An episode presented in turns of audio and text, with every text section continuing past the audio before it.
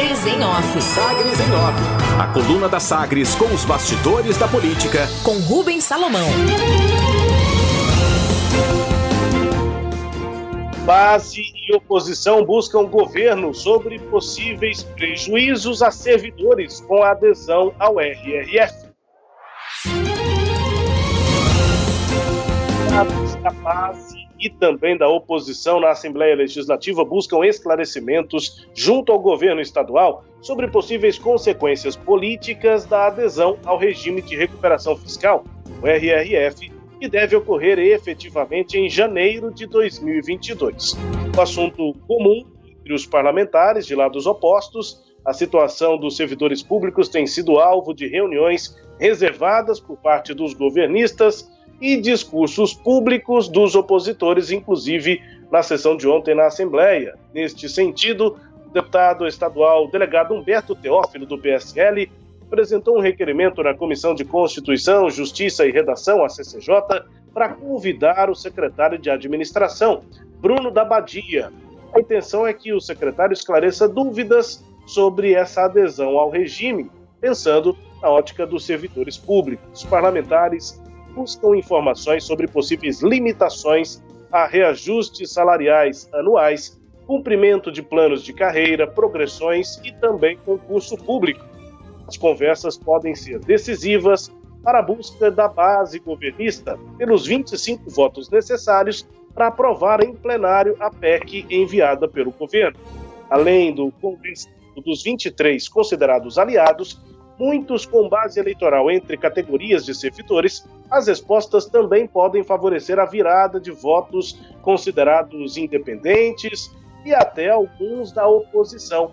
Em entrevista a Sagres, a secretária de Economia Cristiane Schmidt esclareceu que a adesão ao RRF, com a aprovação da PEC que tramita na Assembleia, estabelece o limite do teto de gastos, com base no IPCA, para fazer essas concessões aos servidores. Abre aspas.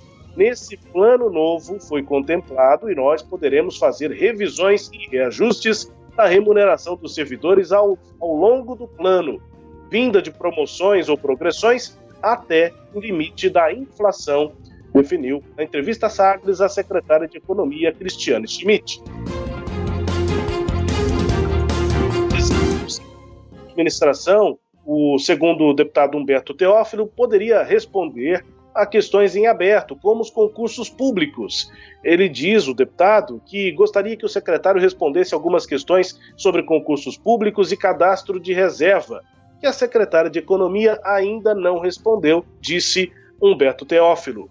A propósito desse assunto, dos servidores, inclusive da segurança pública, o plenário da Assembleia aprovou ontem, em segunda votação, projeto de lei número 5066 de 2021.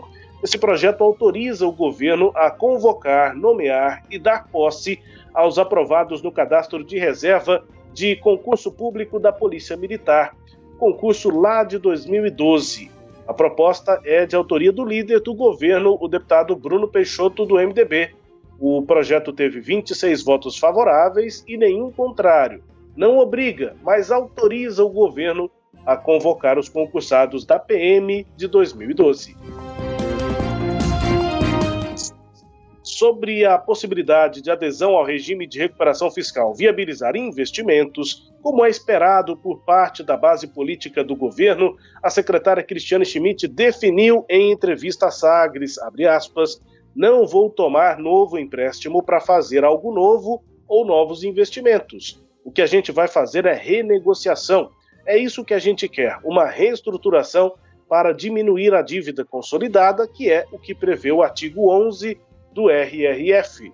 Ela garante, tanto, que apesar de não contrair novo empréstimo para investir, os investimentos, segundo ela, já têm sido realizados em vários setores da administração e em todo o Estado, com recursos próprios, e que isso vai ser ampliado a partir da reestruturação da dívida, por meio da adesão ao regime de recuperação fiscal.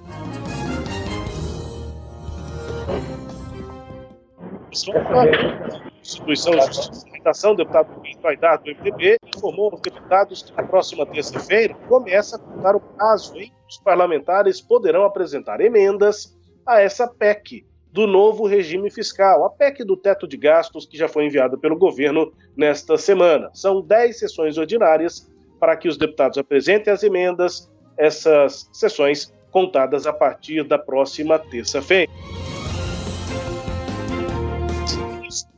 Os Duarte, da centésima quadragésima sexta zona eleitoral de Goiânia, julgou, julgou improcedente o pedido de cassação do mandato da vereadora Leia Klebia. Na decisão, o magistrado determinou o arquivamento dos autos. A ação partiu do partido PSOL, que pediu a cassação da parlamentar, alegando que o PSC não cumpriu o, com a cota mínima de 30% para as candidaturas femininas, configurando uma irregularidade insanável. O entendimento do juiz é que houve má-fé. Segundo ele, na decisão, essa má-fé intencionada, dirigida imprescindível à subsunção ao elemento fraude, precisaria estar comprovada no procedimento que levou à formulação e homologação é, do registro, que não houve no caso presente, portanto, segue mantido o mandato da vereadora Leia Klebe, do PSC, e rejeitada a ação do PSOL. Claro, cabe recurso, decisão por enquanto em primeiro grau. A Prefeitura de Aparecida de Goiânia enviou à Câmara Municipal o projeto que busca permitir que empresas instaladas no município possam ampliar suas atividades sem que precisem parcelar, dividir as terras já existentes, as glebas.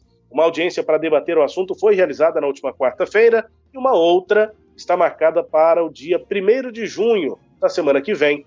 O procurador-geral do município, Fábio Camargo, aponta que a lei de 2016 regularizou a instalação de grandes empresas em Aparecida de Goiânia, com a condição de que, caso essas empresas instaladas mudassem de ramo de atividade, elas deveriam parcelar a área em lotes de 20 mil metros quadrados e doar 15% da área pública. No entanto, a lei anterior não permitia a ampliação para a mesma atividade econômica de uma empresa já instalada, e essa correção está sendo feita agora por uma lei, um projeto de lei, enviado pela Prefeitura de Aparecida à Câmara Municipal da cidade.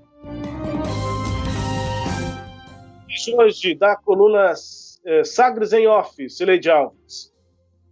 Rubens, é, o, a adesão de Goiás ao regime de recuperação fiscal tem várias, pode ter né, várias consequências. Uma delas é essa de mexer aí com a carreira dos servidores públicos estaduais. Acho isso é, é, normal que a Assembleia discuta essa questão, mas me, eu questiono também o fato de não se ampliar a, a discussão né, não se olhar para o projeto como um todo e ver o, os pontos positivos e os pontos negativos.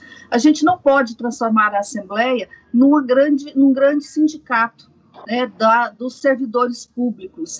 E como tem vários deputados que são servidores públicos, né, nós temos lá delegados, caso de Adriana Corsi, Humberto Teófilo, o Eduardo Prado, militares, caso de Major Araújo, e, e também é, do Coronel Adailton, outros servidores como Virmontes Cruvinel, Carlos Cabral, entre outros, Cláudio Meirelles, é, acaba que os deputados se voltam para a própria carreira, para própria é, é, para os colegas e não enxergam o projeto como um todo. Eu gostaria de ver a Assembleia discutir esse projeto integralmente, todos os efeitos dele, não só para o, os servidores públicos. E vale observar que tem, que tem uma decisão do STF tomada ontem e que está passando batida nessa discussão.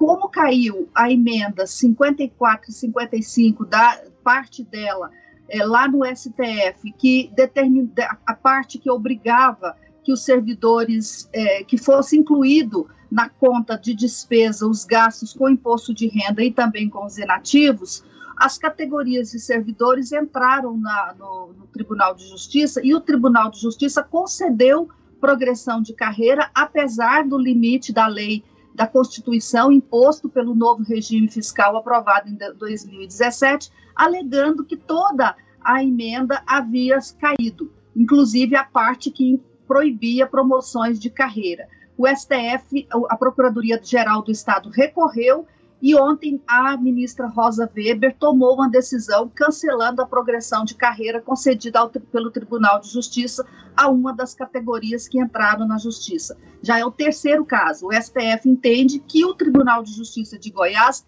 errou ao entender que caiu a proibição de progressão de carreira. Quer dizer, em síntese, está valendo a, a, o artigo da Constituição que veda até 2026 a progressão de carreira fora dos limites estabelecidos nesta lei. E o que o governador quer agora é prorrogar esses limites para 2031, Rubens.